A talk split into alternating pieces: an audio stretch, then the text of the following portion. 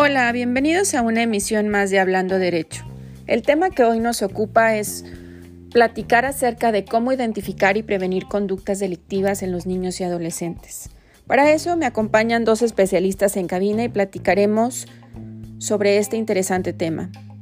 Como sabes, la prevención es un elemento principal y una herramienta fundamental en este tema. El poder identificar conductas o comportamientos en ocasiones diferentes o agresivos en los niños y adolescentes. La agresividad es una reacción fisiológica del ser humano que puede derivar en violencia. El tratamiento a conductas de violencia es complejo y debe ser abordado desde distintos ángulos que se complementan. Hoy analizaremos y platicaremos acerca de algunas líneas guía para la prevención de estas conductas en los niños y adolescentes, esto desde el análisis de los factores de riesgo y los factores de protección. Comenzamos.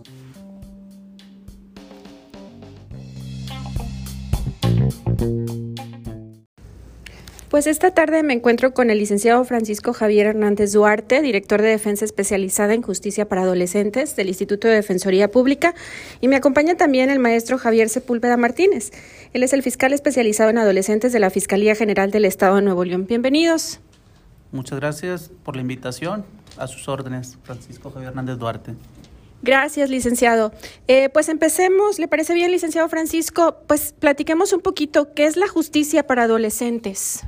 Sí, mira, la justicia para adolescentes es un sistema integral de justicia penal dirigido a los adolescentes, es decir, a todas aquellas personas en un rango de edad eh, con 12 años cumplidos hasta antes de cumplir los 18 años de edad.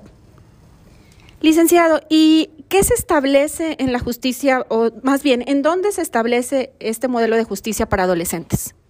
Este tiene su fundamento constitucional en el artículo 18 y así como también esta este sistema se rige por lo establecido en la Ley Nacional del Sistema Integral de Justicia Penal para Adolescentes, así como también en diversos tratados internacionales. Muy bien. Eh, ¿Cómo podremos eh, detectar, pues, figuras, en este caso, futuros comportamientos delictivos en los niños y adolescentes?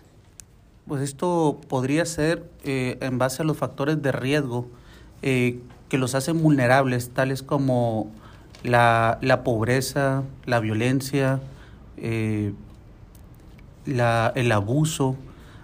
Debemos establecer, debemos señalar claramente que este grupo de jóvenes, los adolescentes, eh, son vulnerables eh, y son fácilmente influenciables por determinados grupos con los cuales se desarrollan, con los cuales se desenvuelven, es decir, como lo puede ser la familia, como lo es la, la escuela, como lo son los amigos. Y todo este conjunto lo puede hacer, este, nos puede determinar cuál podría ser un, su comportamiento futuro en un momento dado. Muy bien, licenciado. ¿Podría hablarnos de cuál es el rol, en este caso, de la Defensoría especializada en adolescentes a su cargo? Lo principal es que tenemos eh, la, la representación legal de todos los adolescentes en conflicto con la ley.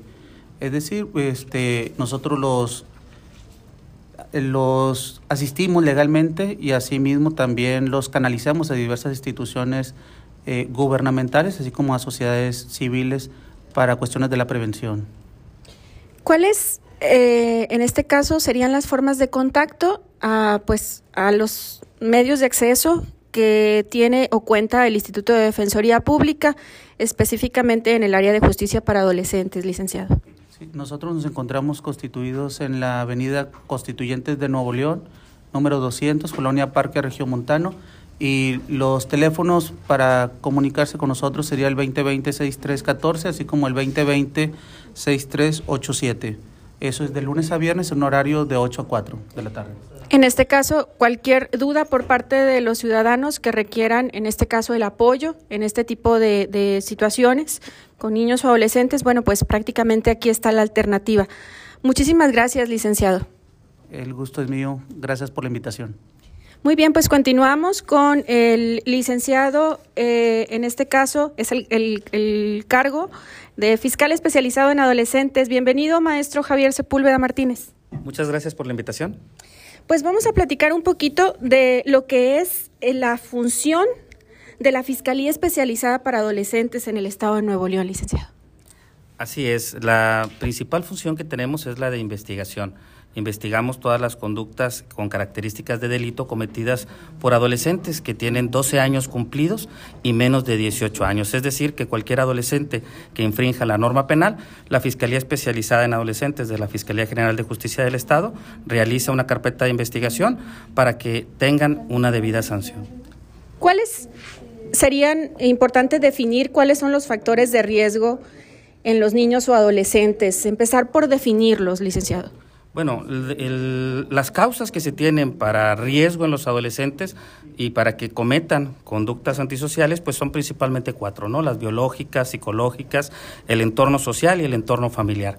Hablando del entorno social y familiar, pues podemos destacar lo que viene a ser eh, la violencia doméstica. Jóvenes que han sido violentados es un común denominador de los que tenemos en conflicto con la ley.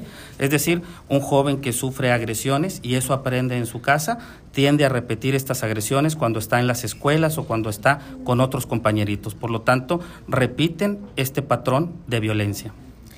Hoy en día el consumo de drogas y sustancias en los niños y adolescentes es una realidad y pues nos habla definitivamente de un tema que tiene un trasfondo a un nivel familiar en muchas ocasiones. Pero ¿qué hacer al identificar ya un problema de este tipo, licenciado? Yo creo que primero es el problema más grave que tenemos es identificarlo porque los padres de familia son los últimos en enterarse que sus hijos están consumiendo drogas o estupefacientes. Una vez que ellos ya lo detectan, bueno, pueden acercarse a pedir ayuda a los centros de integración juvenil, al Centro de Atención Integral para Adolescentes. Mas, sin embargo, nosotros entramos en acción una vez que ellos ya están en conflicto con la ley penal, cuando ya los detuvo la policía por estar ellos con narcóticos o en posesión de los mismos. A esos jóvenes se les sigue un procedimiento judicial y también, déjame te comento, tenemos un tribunal de tratamiento de adicciones, parte del Poder Judicial del Estado, en donde colabora la Fiscalía General de Justicia en el Estado a través de la Fiscalía Especializada en Adolescentes, el Tribunal Superior de Justicia del Estado, Secretaría de Seguridad Pública, los CIJ, Centros de Integración Juvenil y la Secretaría de Salud. ¿Para qué? Para que los adolescentes se desintoxiquen. Se llevan a cabo audiencias cada miércoles en donde se valoran, entre otras cosas, que los jóvenes no estén consumiendo drogas, es decir, que salgan negativos los exámenes antidoping. antidoping. Claro que sí. Licenciado, pues qué importante conocer esta red de apoyo con la que cuentan, sin duda alguna, los padres de familia que hayan detectado una situación de este tipo. Eh, al final de esta entrevista brindaremos los datos de contacto de una forma más completa. Eh, platiquemos ahora acerca del tema de las amenazas en escuelas. ¿Existe ya como tal un protocolo de actuación ah, de las autoridades escolares y de padres de familia para la atención de este tipo de casos? Así es, a nosotros nos dan la intervención cuando lo vemos en las noticias. Déjame te comento que para abrir una carpeta de investigación en contra de un adolescente no nada más es cuando son detenidos en flagrancia, ni tampoco cuando se hace una denuncia.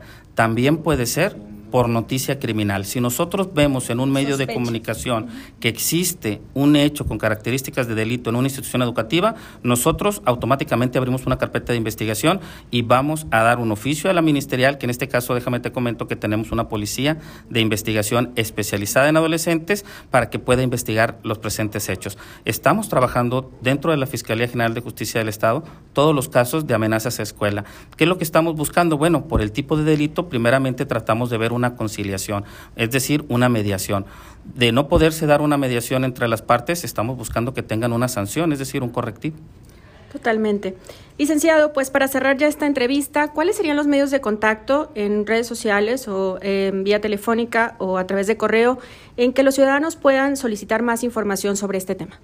Eh, los teléfonos son el 2020-9735 te lo repito, 2020-9735 y con terminación 65. Esos son los teléfonos de la Fiscalía Especializada en Adolescentes de la Fiscalía General de Justicia del Estado. Muchísimas gracias por esta entrevista. No, gracias a ustedes por preocuparse por estos temas tan actuales y necesarios para nuestros jóvenes en el Estado. Te invitamos a que nos sintonices en un episodio más de Hablando Derecho. Muchísimas gracias. Hasta luego.